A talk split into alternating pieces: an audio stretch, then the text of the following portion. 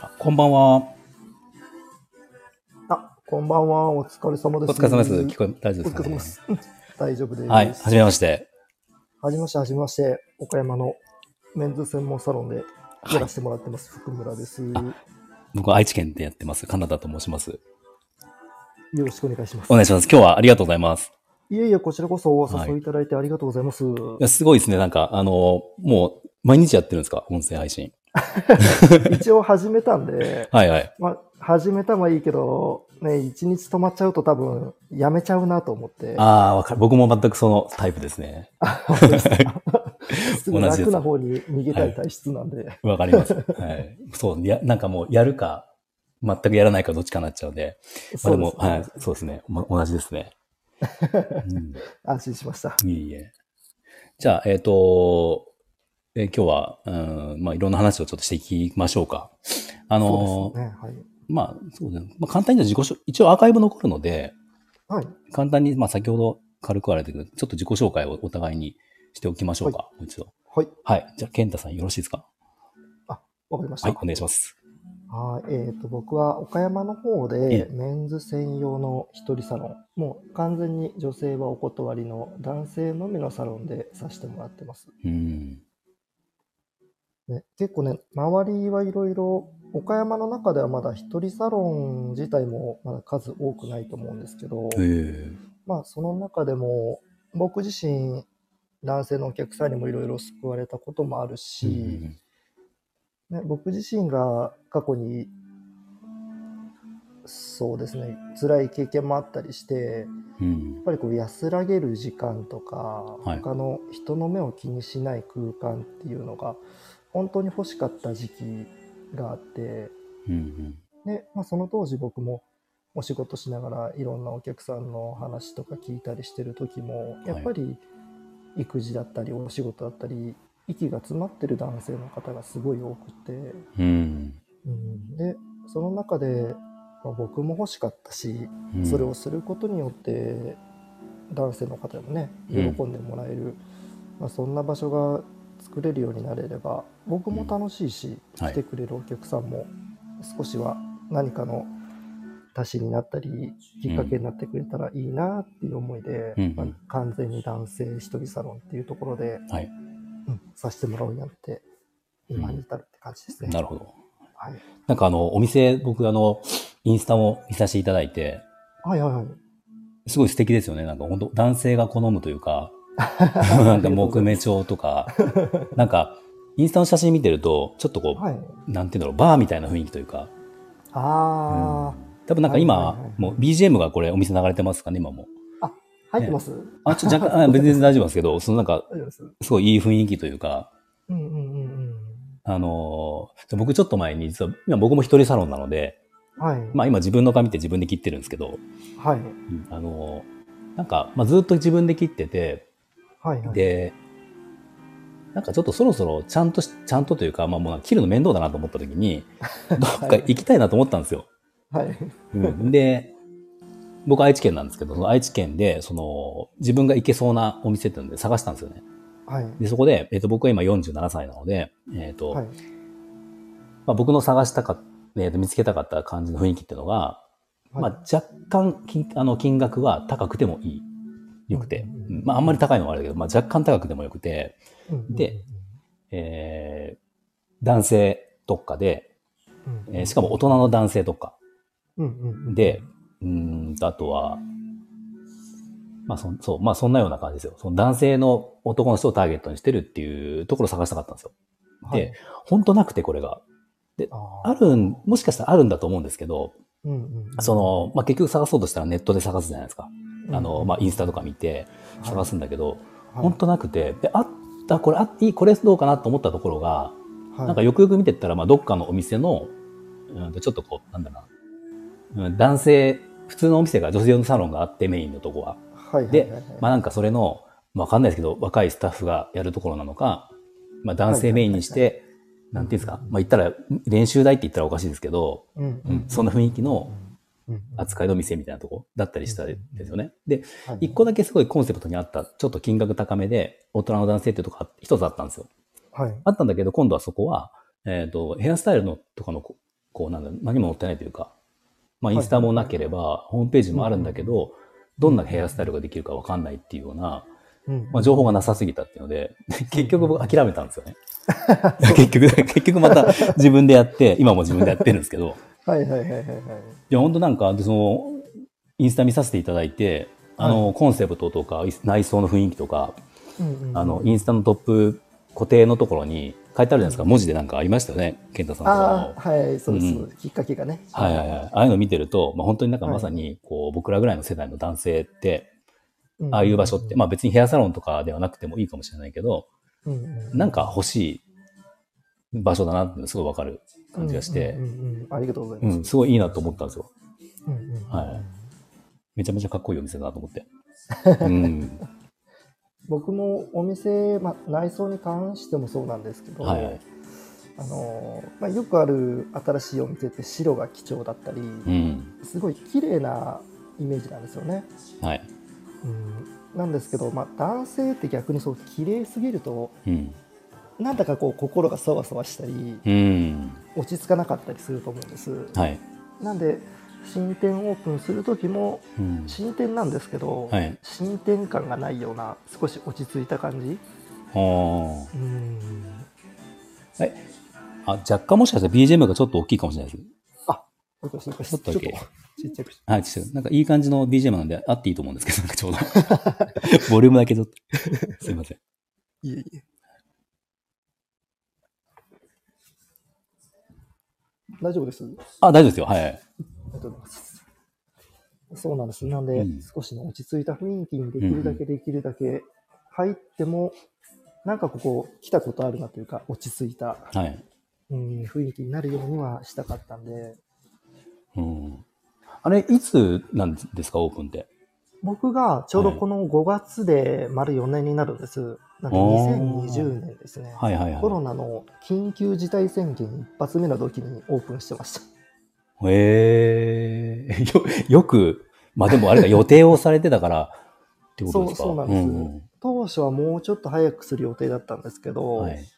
ま同時に家もリフォームしてたのもあって、はいあの店舗付き住宅なんですけど、あ、そうなんですね。ご自宅なんですね、あそこ。そうなんです。家でで、その兼ね合いもあったりして、ずるずる引っ張ってるうちに緊急事態宣言が発令しちゃって、へえ。大体、ね、美容室ってはい新店オープンのボーナスがあるじゃないですか。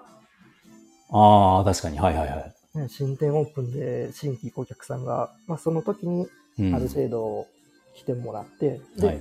そこから徐々に固定客をつけていくって流れだと思うんですけど、うんうんうん新規オープンで誠にお客さんが来なくて、まあ、まあ当たり前ですよね。それはその緊急事態ですもんね。うん。ですです。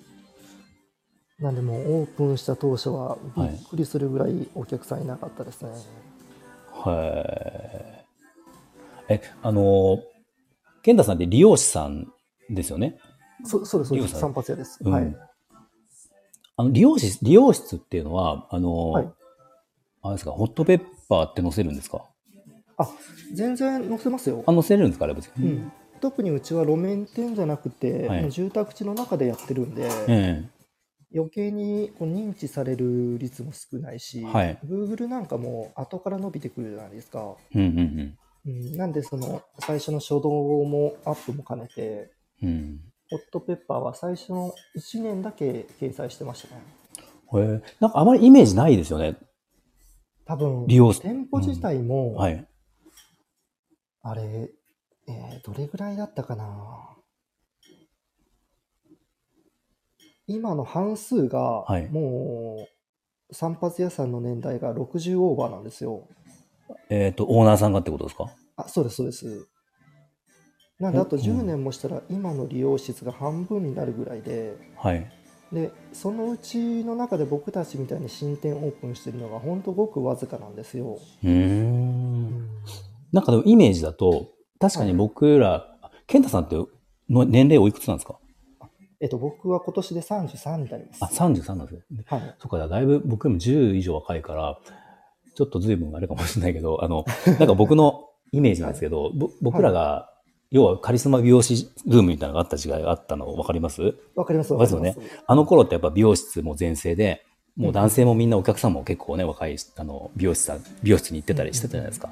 うん、そうですよね。うん、で、その時ってやっぱり、なんか健太さんも配信でおっしゃってたけど、美容学校とかって全然その美容学校と比べて人が全然少ないっていう、まあそんな状態のイメージがずっとあって、うんうん。ここ何年ぐらいですかね、なんかその、バーバーさんみたいな言い方で、言い方がちょっと変わってきて、あの、こうん、のな7年ぐらいですか、ね。7年ぐらいですか？なんかバーバーバトルとか、ああ、そうですね。なんかはいね、ちょっと、ずいぶんイメージが変わったなっていう気がしていて、はい。だからなんかあえてその、まあ今、男の人とかで流行ってるフェードっぽいスタイルとかも、やっぱりああいうのって本格的なものは僕らよりも美容師さんの方が絶対うまいし、うん、っていうのがあるから、なんかあの辺の感じがあるから、最近美容師さんって増えてるのかなっていうイメージがあったんですけど、そうじゃないんですかね。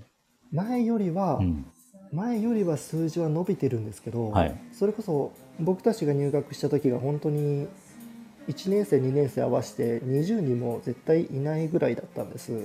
へで今バーバーバトルとか、うん。バーバーさんがすごい活躍するようになってそれでも、それでも20半ばぐらいですかね。ーあ、そうなんですね。はいへえ。もっと増えてるのかと思ってました。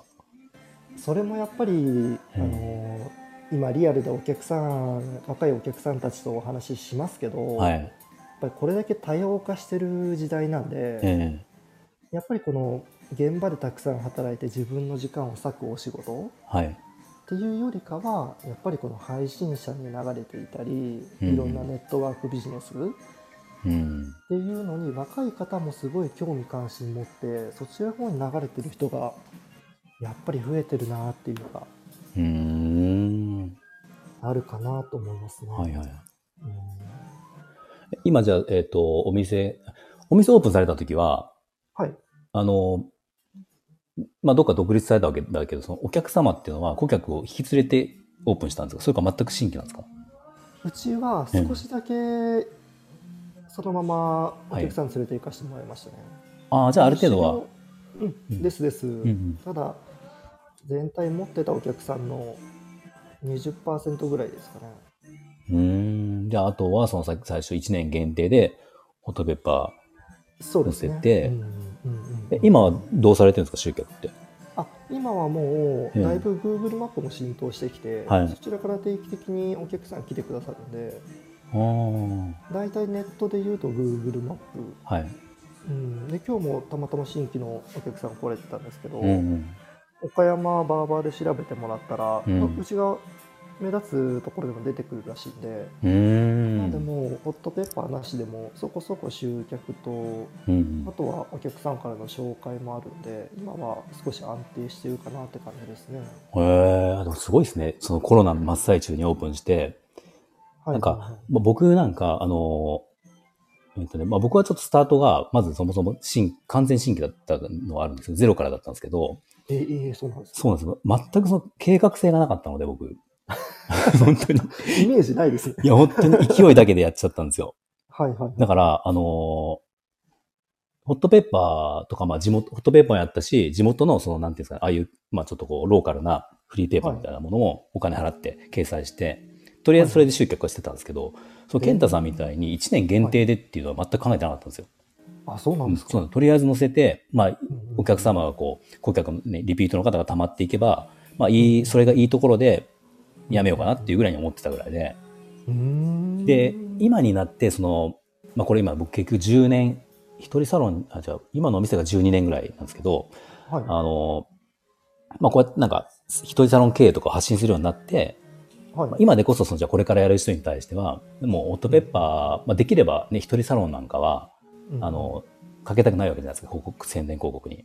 そうですね。ね、だから、できる限りホットペッパーとか載せずにやれるのがいいよねって話はもちろんなるし、うんまあ、でも本当に、それでも最初の時点で載せるなら、そうやって健太さんみたいに、1年限定でとか、期間を決めなきゃダメだよねって話は、まあ、今でこそ僕は思ってるけど、うんうんうんオープンした時全く思ってなかったんですよ、そんなこと。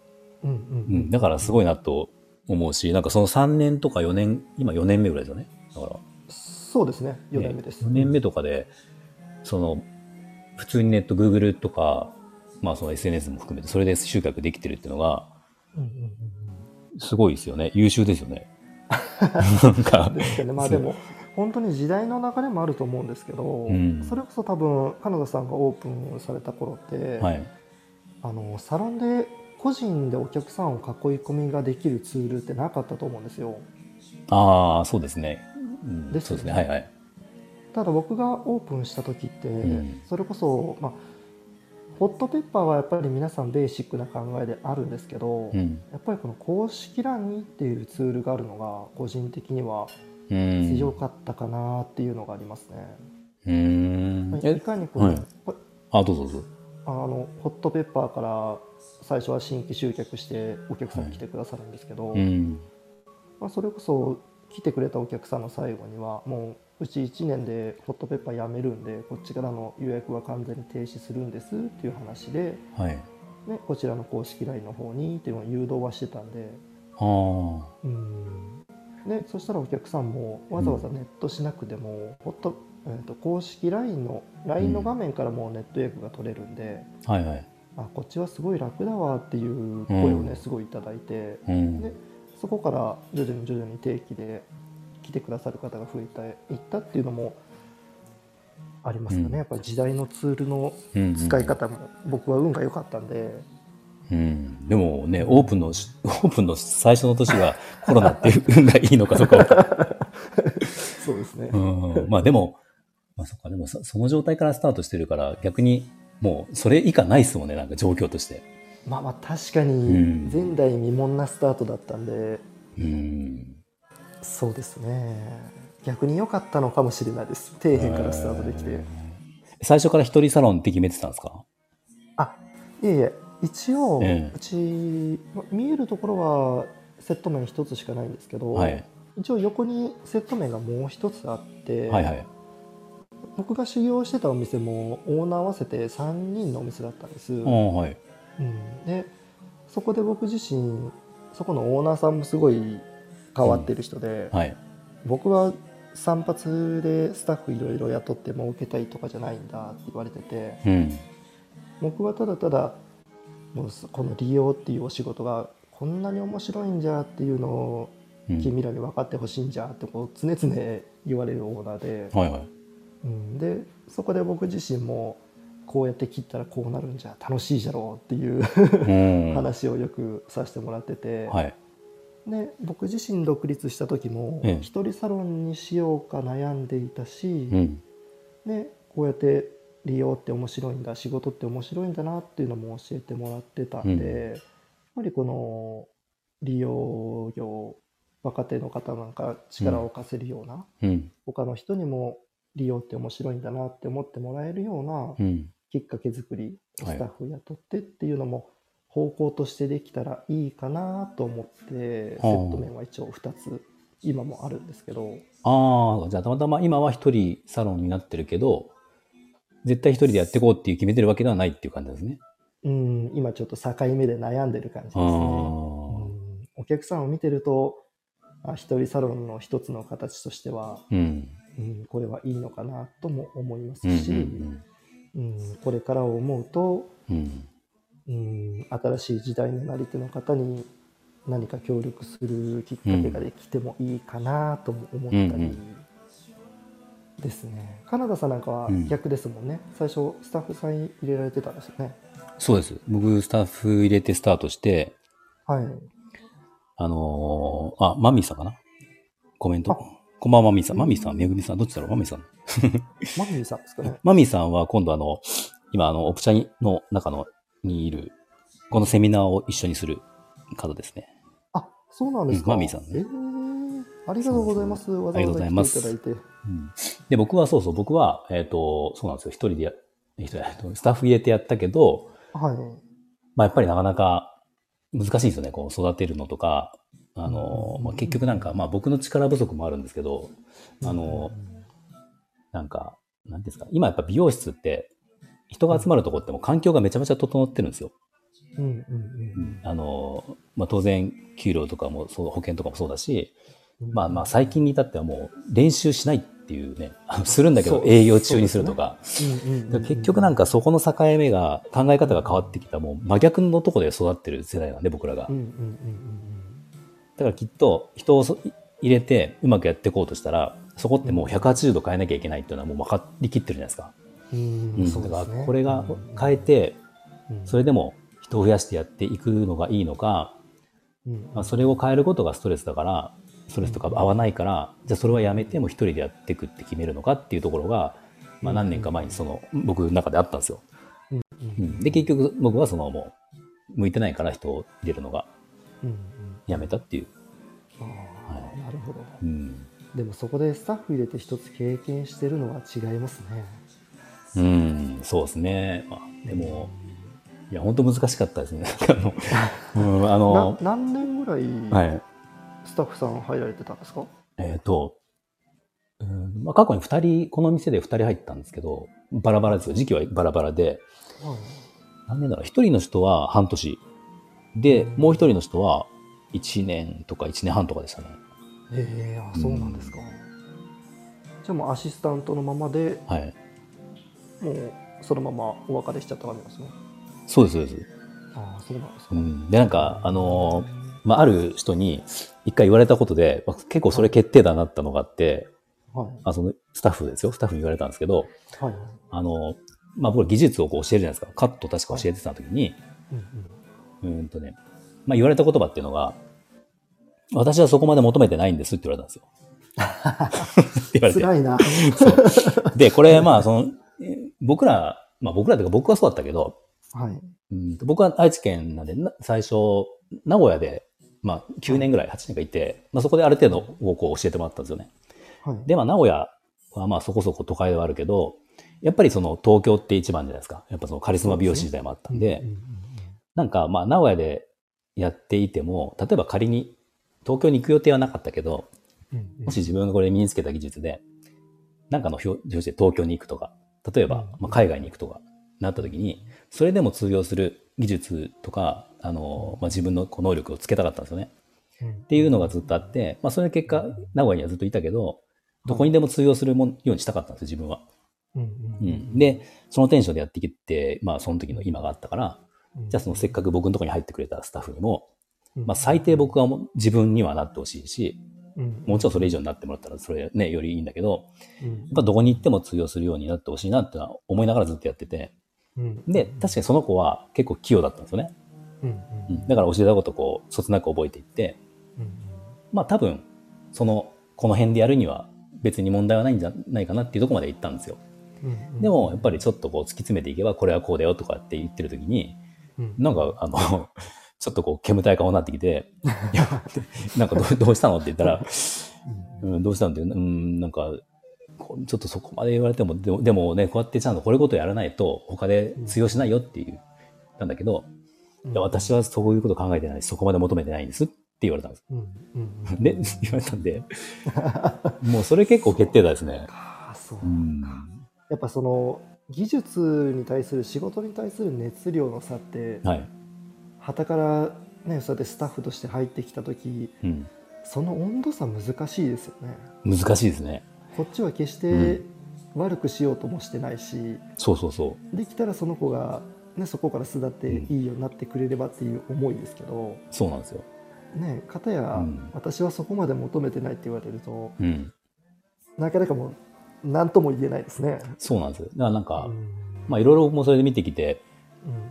まあ、美容師で言うと、まあ、利用師さんもそうかもしれないですけど、はい、なんか多分そこがうまくいくパターンってそのオーナー側がもう圧倒的に例えば有名人だったり、もうもうそもそもその時点で知名度がめちゃめちゃあるとかのパターンか、もう完全経営に徹するタイプで、もうなんかあるマッサージをやってる人が言ってたけど、店舗展開していくときに、その、結局100%を、100割、いやいや10割、100%を求めちゃうとそんな人材いないから、なんだけど、6割だかな、7割ぐらいのもう探して、もうそれ、なんていうの、妥協というか、結局8割、えー、と10割とかある人は、その、自分でやる能力があるわけだから、どうせ来てもやめちゃうみたいな。だから、6割ぐらいの人を集めて、えっ、ー、と、その使う、それをスタッフとしてやってもらった方が、多分店舗展開しやすいみたいなことを言ってた人がいたんですよね。うんうんうんうん確かにそれもそうだなって思うけど、うんあだからそれがやりたいのかなと思うと多分僕は入れたくないから、うんうんうん。まあ、かといってじゃあそんなねずっと一緒にやってくれる同じテンションでやれる人を見つけられるかっていうとうんうんうんうん。なかなか難しいじゃないですか。そうですね。そう。だからもう一人でやってうんうん。いこうかなって思って。えー。でも本当にそうスタッフが入ってくるタイミングで、うん。あなただから教えてほしいっていう方じゃないと、うんうんなかなかこの自分の熱意をそのままに伝えきれないですよね。うんんそうですね。そうだから結局まあこれやっぱねそのそれぞれの特性というか相性あの適性だと思うんですけどはい。僕はやっぱりそのもう一人でやってこうって思ってからの方がもう圧倒的にこのメンタルがいいんですよ自分の。もう完全に良くて波が少なくなりました。そうそうなんですよ。もうやっぱこれは本当に今妻にも言われてたし、はい。うん、うーん。ただまあ決めるまではねやっぱ怖かったですよね。一人になったらねあの今でこそこうやって一人サロンって結構多いじゃないですか。そうですね。浸透してきましたね。ですよねうんフリーランスとかもあるし。でもそうですね。そう僕はその一人サロンにそのなるかならないかっていう時はうんまあ結構みんなその店舗展開とかスタッフ入れてやってて、そのスタッフが何人になったとか、じゃあ店舗が何店舗とかって結構その辺でなんていうんですか、あの、ステータスというか、なんか成功のその 形とかそっちだったんですね、やっぱり。うんだああ、から、そうか、そうか。そうなんですよ。一人サロン、しかもスタッフを利用として、うちの店って鏡4つあるんですよね。はい。はい、4つあってシャンプー台2つあるんで、はい。結局スタッフを利用としてやったけど、まあ、要はそれに関しては失敗したっていうパターンになるから、うん。だからなんか、そう、最初はそういうちょっとね、あれ、ありましたよ。そういう、なんていうんですかね、劣等感というか、いや、ちょっとダメだったなと思ってたけど、でも、うんやっぱり切り替えてから、結局その一人の強みっていうのはやっぱどんどん出てきて、うんなんかもう、最初は一人だからな、やっぱりできないことが多いなってことをずっと思ってたんですよ。はいはいはい。そのサービス面とか、うんこうなんだろう、手厚い接客とかってやっぱりどうしても、ね、スタッフがいてアシスタントがややるっていう形からすると、ちょっと劣る部分もあるじゃないですか、ある意味。そうですね。ってなった時に、なんかその、いや、ちょっとそれだ、一人だからごめんなさいぐらいの気持ちでいた時期があって、うんうんうんけどなんかどっかからか考え方が変わって、考えてみれば、この一人一対一って、で、うちは完全予約でやってるわけだから、はい完全貸し切り状態ってめちゃめちゃ贅沢なやり方だよなと思って、お客様からしたら。うんううん。ん。だから、これも完全にこっち、これはもう、そのね、ごごめんなさいじゃなくて、もうめちゃめちゃ価値だなと思ったんですよ。うんだからその辺から徐々にこう価格も上げたし、うん。なんかお客様のこうなんだろう、まあ、ターゲットというか、うちはこういうお客さんに来てほしいなっていうところをうん。すごく絞っていくようになったんですよね。えうん。ーそっからは結構、まあ、メンタルもいいし、うん。実際売り上げもそれからの方が良かったりしたんで、ああそうなんですか。僕にはそっちの方がやっぱ合ってる感じです。へえ。でもやっぱりこのうん。一人サロンでやり始めると思うんですけど、やっはい。ぱりこの自分が大事にできるお客さんの数っうん。て限界が、ね、もちろんそうなんですけど、うんうん。うん限界があるなと思って、うん。なので今いる顧客さんの中でももっともっと限定されていくうん。ことがあると思うんですこの時代の流れでもっと。うん。なんでやっぱりその単価ってどうしても一人でやってる以上高くなってしまうんですけど、はい。それでも多店舗展開してたくさんのスタッフさんがいるよりも、うんお互いもっと濃いウィンウィンな関係うんとして成立はしやすいのかなって思いますね。うん。うん。うんそうですね。うん。なんかあの、僕、思ってるのが、はい。顧客数が、えー、と200人から300人と思ってて、うんうんうん。まあその要は来店主義とか考えると、例えば1ヶ月に1回の人とか、まあ大体うちは今1ヶ月に1回、2ヶ月に1回はい。の人がメインで、まあ3ヶ月に1回ぐらいの方がまあちょいちょいいるような感じなんですけど、はい。まあそういうのなんか平均的に考えたときに、うんうん。結局1ヶ月、1月の営業の中で、まあ対応僕が1人で完全予約でできるのって、うんうん。多分1ヶ月で100人とかじゃないですか、大体。ねそうですよね。普通に行けば。ん。そうすると、やっぱその周期とか考えて、トータル顧客数として200人とか行っても300人になると思うんですよ。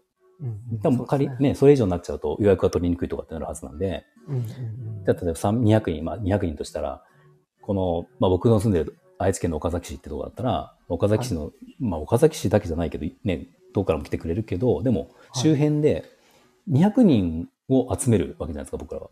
集めればいいわけなんで、うん。もうめちゃめちゃ絞っていいなと思って。そうなんか、もう本当にこう尖った、ともう尖るぐらい絞っても、うんうん。まあ多分200人ぐらいっているじゃないですか。なんかめちゃめちゃ変わったことやってても、なんか僕どっかの、どこだったかな？なんか知ってます？あの、 B'z の稲葉さんの髪型しかしないっていう。そんなとこあるんですか？あるんですよ。し しかしないのか、なんかそのオーナーさんが B'z の稲葉さんの大ファンなんですよ。へえ。まあ多分ね、大ファンらしくて、はいはいで、ご本人もい稲葉さんの髪型をしてる、その、その時々の稲葉さんの髪型をしてるんですよ。はい。で、だから、でその人は稲葉さんの髪型をこう、カンはいコピーするというか、コピーがめちゃめちゃうまいんですよ。だから。そうするすごい。そう、そうすると、もう全国から稲葉さんファン、ビーズファンが集まってくるっていう。でもそうなりますよね。なりますよ。で、もうそれで結局、まあ逆に多分稲葉さんになりたくない人は多分行きづらいと思うけど、うんうんうん、でももうそれだけでも多分成り立っちゃってるぐらいで、うんら僕らもだから近いことですよね、結局は。そうですね。うんそこまで尖らなくたって、まあまあだからその地域でないようなこと全然やっても、うんうんううんん、全然いけるっていう。あ、キム。キムショさん、キムショさん、ありがとうございます。来てくれて。こんばんは。うん。そう、そうですよね。うん一番いけないのは、いけないというか、うんうん。一番選んでもらえないのは本当に万人受けだなって思いますね。そうですよね。うんファミリー OK、誰でも OK っていうのがやっぱりうん。選ばれる理由じゃない。うんそれこそ、コロナになってから余計皆さん変わったと思うんですけど、うん。コロナになってから、なんか不要不急の外出しないでください。うん。出たじゃないですか。はい。で、ヘアサロンに関してもそうなんですけど、うんうん。今まで近いからなんとなく行ってたっていうお客さんものすごい多いんですよね。うん。特に男性ってやっぱ面倒くさがりだから利便性のいい近いところに行くじゃないですか行きやすい傾向にあるんですよ、そうですね職場が近いとか、うん家が近いとかうん。でもそういう人たちがコロナで不要不急の外出控えてくださいってなってはい。理由を考え出すんですよねうんうん。じゃあ自分に本当に合ったところってどこなんだろう？うん。でそうなった時に今までなんとなく言ってたけどうん。じゃあ自分は何を求めてるんだろう、まあ、それこそ稲葉さんの髪型になりたいのかゆっくりしたいのか、はい。こういうサービスをしてほしいのかう、ん。で理由を考え出す人がすごい増えたんでうん。よりその専門性が高いお店っはい。ていうのにリーチされやすくなってますよねうやっん。ぱりだからこそ価値があるうん一人サロンっていうのもそうですし、うん。うん、尖れば尖るほどうんやっぱりそれを求める方は探してますもんね。そうですよね。うんあの、ケンタさんのとこのお店って、えっ、と、はい一応女性お断りってなってるじゃないですか。はいこれ、例えば、えっと、理容師さん、あの、要は床屋さんっていうのは、あの、はいまあ、イメージやっぱ男性が行くイメージはもちろんあるんですけど、はいあの、だ女性お断りってしてるとこってそんなにない、珍しいんですかこれは？女性お断りははい意外と少ないですね。あ、そうなんですか？あのそれこそ、うん散髪屋さんってお顔剃りがあるじゃないですか。はいはいはい。なんで普通のサロンさんでもうん。お顔剃りがしたくて女性のお客さん来ることあるんですよ。うんうんうん。いますね、その流れでカットされてるユニセックスなサロンもすごい多いですし、へえ。うんショートヘアされる女性なんかは意外と散髪屋さんでも切られてるとこも多いですね。へえ。えなんかその、まあ勝手なイメージですけど、はい。じゃあ例えば逆にその今最近のフェーフェードスタイルみたいなのあるじゃないですか。ああいうちょっとはいすごい、スキンフェードみたいな。ああいうのって、もしあれをまかり僕がしたいと思ったら、はい。僕だったら美容室に絶対行かないと思うんですよ。うんうんううんん。やっぱ専美容師さんのとこでそういううまいとこ探すと思うんですけど、うんうん例えばその、じゃあ床屋さんとかに行く女性がい今いるっておっしゃったじゃないですか。はい。まあ顔剃りがあるっていうの魅力はわかるんですけど、うんうんおそらくその、女性をメインでやってる店じゃない場合だと、うん。うんうんそこに来る美容室に行った方が髪型的にはなんかうまくいくんじゃないかって思うのが普通なのかなと思うけど、うん。そうでもないんですかねううやっぱうんり女性自体も特に男性が多いんですけどなんとなく居心地がいいお店に行きたい人って多いんですよ男性ってはいはいはい。なんとなくここに行けば落ち着くからうん。なんですけど女性は多分本来こうありたいこうなりたいっていう願望が強くてうん。サロンさんに行くと思うんですけどはい。やっぱり少数派でもうん。地元でなんとなくこの周りがキラキラしてなくてうん。落ち着くから行っているとかうーんここに行ったら静かに寝れるからうん私はずっと通ってるんですっていう機能性じゃないですけど、うんうん。うん、その空気感ゆっくりしたいんですっていう方がやっぱり美容室散髪屋さんに通われてる女性多いかなと思いますねお話聞いてても。えーそれをじゃあ、えっと、健太さんは今女性お断りっていうふうにしたのは、うんうんこれなんかあるんですか理由が？うちなんかは一人サロンで完全にこの入れ替わることもほぼないんですけど、うん。ただそこの女性が来るっていうなんていうんですかねうん情報があるだけで、うん。男性の方って少しうん。ここって完全にメンズサロンじゃないんだなっていう空気感も出ると思うんです。ああ、確かに。うんですし、うん。まあ、すごい個人的主観も入りますしうん。ここれはあの全員じゃないですよはい。全員じゃないですけどうん。やっぱり男性の僕が女性をお断りしている小さな一つの理由なんですけどはい。男性ってすごい手をかければかけるほどうん。ギブアンドテイクが欲しいわけじゃないんですけどうん。何かに気持ちをすごい返してくれる男性が多かったりうん。うん。静かに見守ってくれてる方がすごい多くて、うん。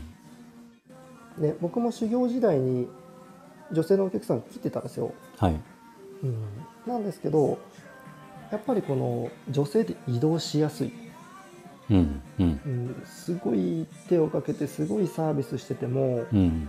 まあ、それがその本人には違和感があったり、うん。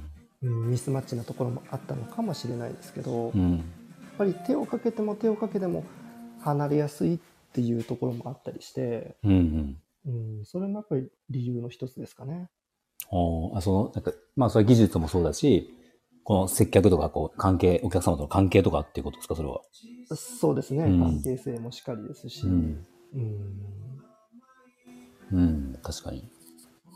まあ、男性は確かに大人になればなるほど、ね、あの、同じとこ行きますよね。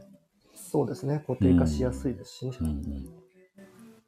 うちは今逆なん、逆っていうか、まあ、まあ、美容室だからだけど、今、新規のだ男性の方をお断りしてるんですよ。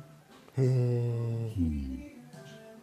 もう岡野さんのとこなんかははい完全に固定のお客様でもう埋まってる感じです、まあそうですね、ある程度は。そう。だからなんか、まあ、新規のお客様は、もちろん必要なんですけど、うんうんうんまあ、その毎月、その10人も来てくれな、その新規がいなくても、全然それは成り立つ状態にはな、一応なってるので、まあ別にあのゼロでもいいんですよ。まあなんか本当に、もうすごくコンセプトというか自分が欲しい、こうターゲットの発信をして、まあその人に合った人が来てくれればっていうぐらいの感覚の今、新規集客をしてる感じです。うーん。あそうなんですか、はい。まあ、僕自身なんかはもう完全にメンズの方が気を使わない、あその人だけの特別な空間ですっていう打ち出しがあるんで、はいそれがあるから完全に女性お断りで、うん。うん、もうしてしまってるのはありますね。うんうんうん。うんあ、硬直さんが来てくれましたね。あありがとうございます。硬直さん、この間あの僕、僕とあのロニーさんっていう、あの、はい、あそこ、プチャにも入ってる、入ってるというか、セあのセミナー主催メンバーなんですけど、はいはいはいはい。ロニーさんと僕、あの、やってるんですよ。このスタイフで、美容師居酒屋トークっていうなんか番組を作って、えー、そうなんです。まあ、毎週、今、最近ちょっと2週間とか空いちゃうけど、はい、あの、最初2人でやってて、まあ本当になこんなような話をもっとこう、ラフにしていて、はいはいはいはい。で、時々ゲストに来てもらうってことをやってたんですよ。で、その中、あの、この間前回の時に、この硬直さんっていう、この方、岐阜の美容師さん、ご夫婦でやってる美容師さんなんですけど、えー、そう、あの、ゲスト来てくれて、うんうんうん。健太さんまだよかったら、出てください。あ、いいですか？もちろんもちろん。ありがとうございます。うん、あちなみに、あの、オプチャって、ね何、どの、どこの経由で、あれですか、きっかけって何で入ってくれたんですか？あ、えっ、とね、オプチャは、あの、うん以前から、ゆうこさん、ママビーのはいはい。方と少しだけ絡ましてもらってて、あそうなんですねうんそこから来ました。ああ、ありがとうございます。こちらこそです。うん。あの、音声配信な、なんでやろうと思いました？僕ですか、はい。まあ、僕自身、お客さんと接客してる時って、うん。意外と話さないこと多いです。ああ、僕も一緒です。はい。あ、ですか？はい。なんで、まあ、ふとしたきっかけの時は、うんお店のコンセプトだったり、うん。いろんな考え方、まあ、話の流れでお話ししたりすることあるんですけど、はい。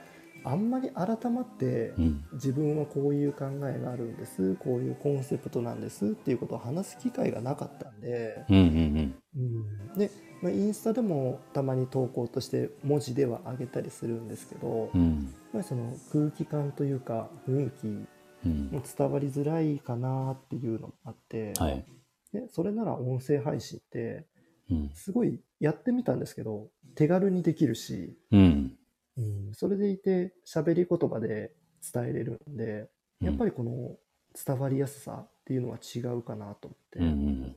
そうですよね。うんなんか空気もね、こう、喋ってる空気感っていうのも伝わるし、うんうんまあインスタだけだと文章だけだとわかんないところが、そうですね。わかりますよね。うん今、お客さんの層ってな何歳ぐらいが多いんですか男性の方で？うちはやっぱりうん僕が30なんで、はい前後30代、40代の方が中心ですね。うん。え、もうじゃあお客さんにいあの言ったんですか？こうこういうのスタイフやってるんで、みたいな感じで。あ、そうです、そうです。ええちょこちょこ、うんうん、お伝えしてますね。意外とあの、このスタイフあんまり知らない人も多いんですよね、まだ。でもそれこそ、うん僕、岡山なんですけど、はい。若い子に聞いても、全然やっぱり浸透してないですね。うん、してないと思いますよ。あの、わ逆りにわかわかんないけど、多分若い子の方が知らない気がします、僕は。スタイフに関しては。ですかね。はい。えーラジオ世代ですか？僕ですか？はい、カナダさん。ラジオ世代なのかな？ラジオ世代って何歳ですか？でもラジオはよく聞いてましたよ、昔。車とかで聞いてた本し。当ですか？はい。まあ今みたいにね、あの、ないじゃないですか。そのスマホつなげてとかじゃないから、うんうんうんううんん、聞いてましたし、昔、20代の頃は。うんうんうん。で、僕、その、スタエフやり始めたのは、あの、 Voicy がききっかけなんですよね。ああ、はい Voicy されてたんですか？あ、いやいや、 Voicy が聞いてた方です。あ、あそう、 Voicy はあの審査がいいるんで、あの、なかなかそこ、いあの、僕な、応募したことあるけど、なかなか通らないですけど、るそう、あれを聞いてたんですよ、自あの、聞く側で。はいはい、はい。で、いろいろ聞いな人の聞いてて、なんか、 Voicy フェスっていうのがあるんですよ。年に1回だかなんかに。で、その、まあ、要はちょっとこう人気なパーソナリティたちがこうやって対談するのは、こう何個もあるんですけど、うんなんかそれを聞いてて、まあ、それをそれだけじゃない、ずっと聞いててあれだけど、なんか声で言うのっていいなと思って。うんうんうんうんで、実際僕もその時聞いてた時に、もう通勤で僕今歩いて通勤してるんで、はいはいはい。もう歩きながら聞けるじゃないですか。そうですね。そう。で、店の準備しながら聞けるから、ずっと聞けるから、うんこれいいなと思ってて。うん。で、なんかその Voicy フェスを聞いた時に、ちょっとね、誰か忘れたんですけど、はい。女性のその、ある、まあ、か方たちが対談してて、で、その方たちは、その時の、えっ、と、まあ、 Voicy フェスって有名な人が結構来てるんですけど、はい。まあ、その中ではなんか結構こう、なんだろう、新人って言うとおかしいけど、あの、まあ、まだ、抜擢、大抜擢されたような人たちで、はい多分その Voicy 始ま、 Voicy の配信を始めて1年未満とかの人だったんです、その人が。はい。で、その方が、なんか、いろいろこう言ってて、でも本当初めての配信ってめちゃめちゃ緊張したんだけど、もう収録して、もうその送信ボタンを押すのを何度もためらって、もう一回撮り直してとかってやってたっていう話をしてたんですよ。はいはい。で、僕はその人たちの配信を聞い、配信でか対談聞いてて、はい、まあまあ、 Voicy、Voicy フェスに出てるぐらいだから、はい。もうめちゃめちゃ慣れてるわけですよ、喋りが。うんうんうんで、こんな人たち、こんだけ、まあ僕からしたら全然プロみたいに喋ってるけど、うんうんこの人たちでも、そんな、1年前はそうだったんだって思った時に、うんうんまあなんかちょっとやれるかもなって思ったのがきっかけで、へえ、それでスタンド FM はまあその審査がないから、はいはい。じゃあとりあえずそれでやってみようと思って、あのーそうね、ケンタさんみたいに翌日じゃなかったと思うんですよ、確か。うんあの そうなんですかまあ何日か空いたと思うんですけど、はいはいまあそれでもちょっとやってみようと思って、うんうんうんでも確かにやっぱり最初の配信は、まあ緊張しますよね。緊張しますなんでしょうね。うん。そんな緊張してる見え聞け聞こえなかったけど。あ、本当ですか、はいはい。目の前に人もいないのに緊張して、僕も多分、最初の挨拶入れはて、い。一回止めて、はい消して、うんでもう、もう2回ぐらいやったんですけど、また消したんです。で、その後に、はい。多分インスタライブの時にカナダさんがおっしゃってたのが、はい。鏡の前に立って。お客さん、お客さんに話してるつもりで撮ったらいけますよって思い出して。あ、これだと思ってええ撮ったのが、うんあの、配信したやつです。じゃあもう僕のあれ役に立ったんですね、じゃ かなかなり、カナダさんのあ。ああ、そうなんだ。よかった。えでも本当に僕もそうですよ、もうまさに。もあうそれそれまで何回もあの止めてとか。はいはいもうはいはいはい。まあ今はもう全然止めないですけど、もう本当その時は止めて、なんならもう、後から編集とかしてましたもんね。うん。ええそうなんですか？編集できるのしてます、あれ。切ったりとかできるんですよ。わかりますわかります。うんだからそう、あれをやってて、うん、でもなんかあれも、うん、やってみて聞いて思ったけど、うん、だからよく YouTube とかってそうじゃないですか。もう編集めっちゃ間間を短くして、ポンポンポンとこうテンポよく話してる感じに編集しますよね、結構。うん。でなんか、そう、あのイメージがあったから、なんか、待ってよくないんだなって思ったんですよ。間が空いちゃうと。うんううん。んで、それで僕もそうやって全部切って、テンポよくあの聞こえるように、もう編集を最初の頃してたんですけど、はい。でもなんかある時に誰かが言ってたのか自分で気づいたのか忘れたけど、せっかくこうやって音声で喋るから、うんこの間もやっぱりその人のあれね、特徴だなっていうか、うんうんうん間が上手い人とか、間が心地がいい人とかっているじゃないですか。そうですね。うんまあなんかこれも個性だなと思ったんで、まあ間が空いても切らないようにっていうふうに途中から変えたんですよね。うーんそう。それからのがすごい自然にできます。うんうんうんうんあのうん。これここで聞いていいのかわかんないですけどはいはい。配信される時ってええ。何かうん。ベース台本じゃないですけど、はい。ある程度ざっくり決めて話されてます？えっ、と、僕は決めない方です。ね。決めないというか、えっと、タイタイトルを決めて、まあ、タイトルというか、その、はい。うんと、喋りたいその大まかなもちろんテーマを決めるて、うんうーん。と、まあ、頭の中でテーマを決めて、えっ、と、3つぐらい箇条書きにあるぐらいです。へえ、うん。あじゃあもう大まかな言いたい伝えたいことだけ決めて、はい。あとは喋りながら肉付けしてるって感じなんですか？そうです、そうです。へえ。なんか僕、ブログをずっとやってて、はい。なんかブログとか書くときに、そういう書き方するんですよね。なんか、あの最初に結論を言ってとか、なんかってあるんです。結論を言って、うん、その理由を言って、みたいなのがあるんですけど、なんかその癖がついあったんで、うん、だからなんかそれを頭の中で思ってる感じ。でやりましたねなるほどうん、僕もまだ配信して間もないんで、はい。やっぱりこの話してると、だんだんちぐはぐしてくるんですよね。うん。で最終的に何を伝えたかったのかっていう路線から 外れ 外れて、まあ、ありますよね、それは。は外れてきちゃうんで,、い。うん。で、他の配信の方とかも聞いてると、はい。やっぱり最初にテーマに沿った伝えたいことをうんメインでバーンと喋って、でそこからじゃあそれにはまず3つ理由があってっていう順番よく話されてたりしてるんで、やっぱり話するのにもうん。なんていうんですかねそのやり方じゃないですけど、うん。順序がいるなーっていうのは、そうですね。でもなんか、僕今1年ちょっとなんですね。11、去年の、去年っていうか1年、えー23年の11月からが今1年と3ヶ月、4ヶ月ぐらいなんですよ。はいはいはい、でまあ、やっぱりいろいろこうやっていくといろんな考えが変わってきて、だから確かにその分かりやすい配信って絶対必要だと思うんですよね。なんか例えば僕だったら美容師なんで、うん。あの、なんだろうな、まあ例えばヘアケアの、えーとこれ大事、これは大事だよみたいなことを伝えるってなった時に、まあ、そういうパターンだったらさっきみたいな、結論を先に言って、えっ、と3つぐらい、ね、例を挙げてとかっていうのは一番分かりやすいと思うんですけど、でも、なんかそればっかりだと結構逆につまらんなっていう思うのあって、うんうんうんうん。でも本当になんか何を言い、何を言いたいかわからないようなそういう配信も、なんか結構、ちょっとなんだろう、人間味があるというか、味がある、うん味があるというか、なんかやっぱそういうのも良さだなって思うようになったんで、はいはい。なんかちょっと使い分けてますけどね。へえ、トークっぽい感じなのかって感じですよね。そうですよ。でももう何がこれはね、あの正しいのかは全然わからないですし。そうそう。うん、硬直さんがね、自分も脱線しまくりですっておっしゃってます。本当だ。ね、なっちゃいますようね。ん。うん。そう。でもいいじゃないですか。最初であんだけ喋れれば、ね本当ですか？いいじゃないですか、なんか。もう、うん。最初以外は全部一発撮りで言ってますね。ああ、すごいですね。僕そんあすごいじゃないですか。いやいやいや、うん。へ勢いで言ってます。え。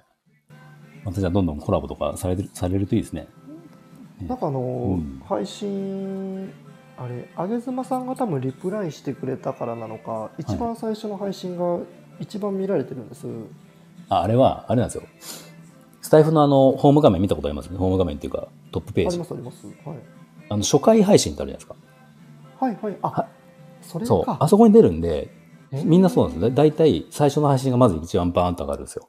あ、そういうこそう。あとなんですか？の、いいね数が増えて、はいはいだからあそこを見てて、こう、どんどん聞いてる人がおそらくいるんですよね。へえ。そう。っていう人がいるから、多分最初の配信はまずバーンといいねがつくんですよ。あ、そういうことなんだ。だから他の川口社長っていう方からコラボしませんかってコメントが。ああ、出てました。はいはいはい。うんうんうんだから結構うんスタイフって気軽に皆さん交流されるんだなと思って。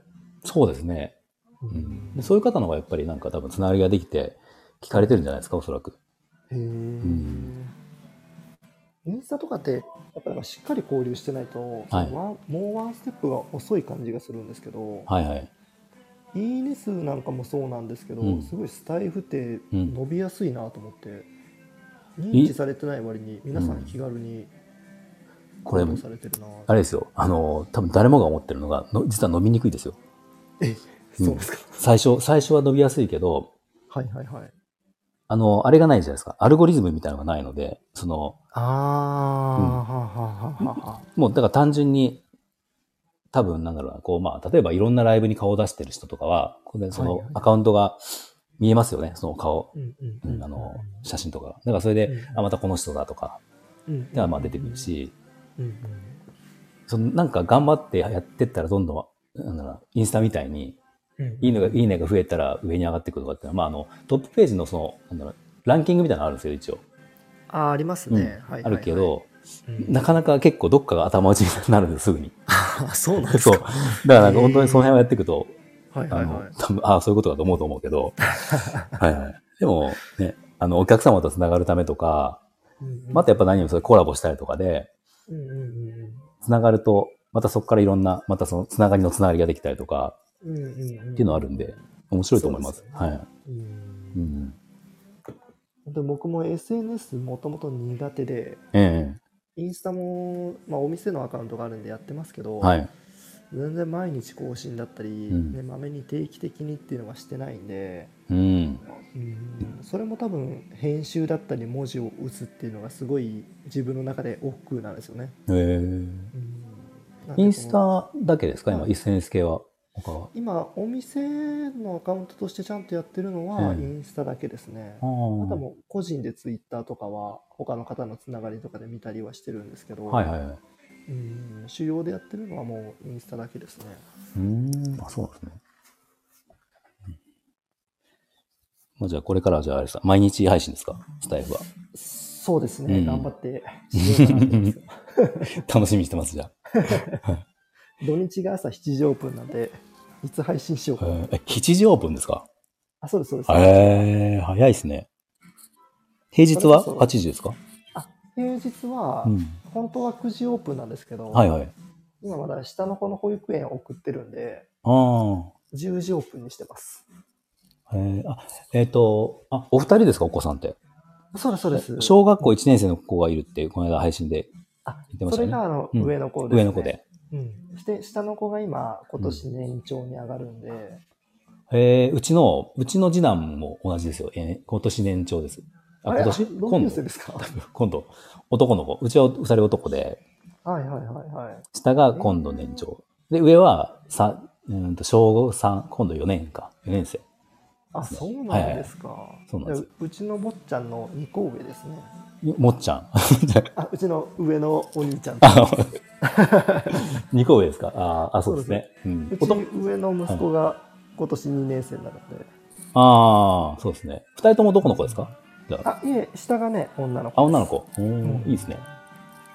もううちは男、うん、男男ですか？男男です。いいですね。古文がいっぱいいるじゃないですか。うん、そう、まあでも、うるさいですよ、本当に。可愛いけど。本当に何も言うこと聞かない。男の子は特にでしょうね。本当になんか昨日もなんかめちゃめちゃ怒ったんですけどね。なんか上 上の子は、ま結構僕が真剣に怒ると、もうピリッとして、もうちょっと半泣きで言うこと聞いてくれたんですけど、うんうん次男全くダメなんですよね。なんかもう僕どんだけ怒っても、なんか遊んでると思われちゃうんですよ。はいはいはいはい。うん、もう余計にね余計にじゃれちゃう。下の子は強いですよ。やっぱそうですよね。ううんちもやっぱ完全にそうですね。女の子でもそうですか？女の子でもやっぱりうん。下の子の方が答えないですね。ねなんなんかメンタルめっちゃ強いですよ。下って本当に。上を見て容量がいいんでしょうね。ああ、本当そう、もう大変です。うんうちはその子供らの見たいのもあるんで、うん土日祝日は朝7時オープンで夕方4時終わりですね。うんうんうん。うん。まあそうですね。子供の、子供と家族の時間も大事ですもんね。そうですね。うんじゃあ、ちょっとね、30分の予定だったんですけど、もうちょっと1時間ぐらい経っちゃったんで、すいません。だいぶ、だいぶ長くなって申し訳ない。はい。ちょっとじゃあこの辺にしましょうか。そうですね。またあの、ぜひ、えっ、と、さっき言った居酒屋トークやってるんで、ちょっとまたはいはいはい連絡させてもらいますね。うんまたまた来てくださいはいよろしくお願いします。あの、オプチャの方でもよろしくお願いします。あ、いえ、こちらこそよろしくお願いします。あの、ちょっとさ、告知だけさせてください、オプチャの。はいあの、今、美容師さん、美容業の方のつながり、まあ、を作る交流ができる場っていうのを、あの、LINE のオープンチャットで今作って、あの、今入れるようになってるので、まあ、ここであの、今、健太さんも入ってきていただいて、あの、配信を始められたんでコラボしましょうっていうのが今日の、あの、コラボなんで、ちょっとこういったつながりができる、気軽にできるオプチャ作りましたので、えーっと、このアーカイブの概要欄に URL 貼りますので、もしよかったら美容業の方入っていただけると嬉しいです。まあ、特に美容業は本当にあの、細かいことは、あの、あれなんで、自分が美容業と思えば OK なんで、ぜひお待ちしてます。はい。じゃあ、えーっと、健太さん、ありがとうございました、今日は。はい、こちらこそありがとうございました。。はいい。またよろしくお願いします。はい、お願いします。はい。じゃあ皆さん、ありがとうございました。ありがとうございました。はい。失礼します。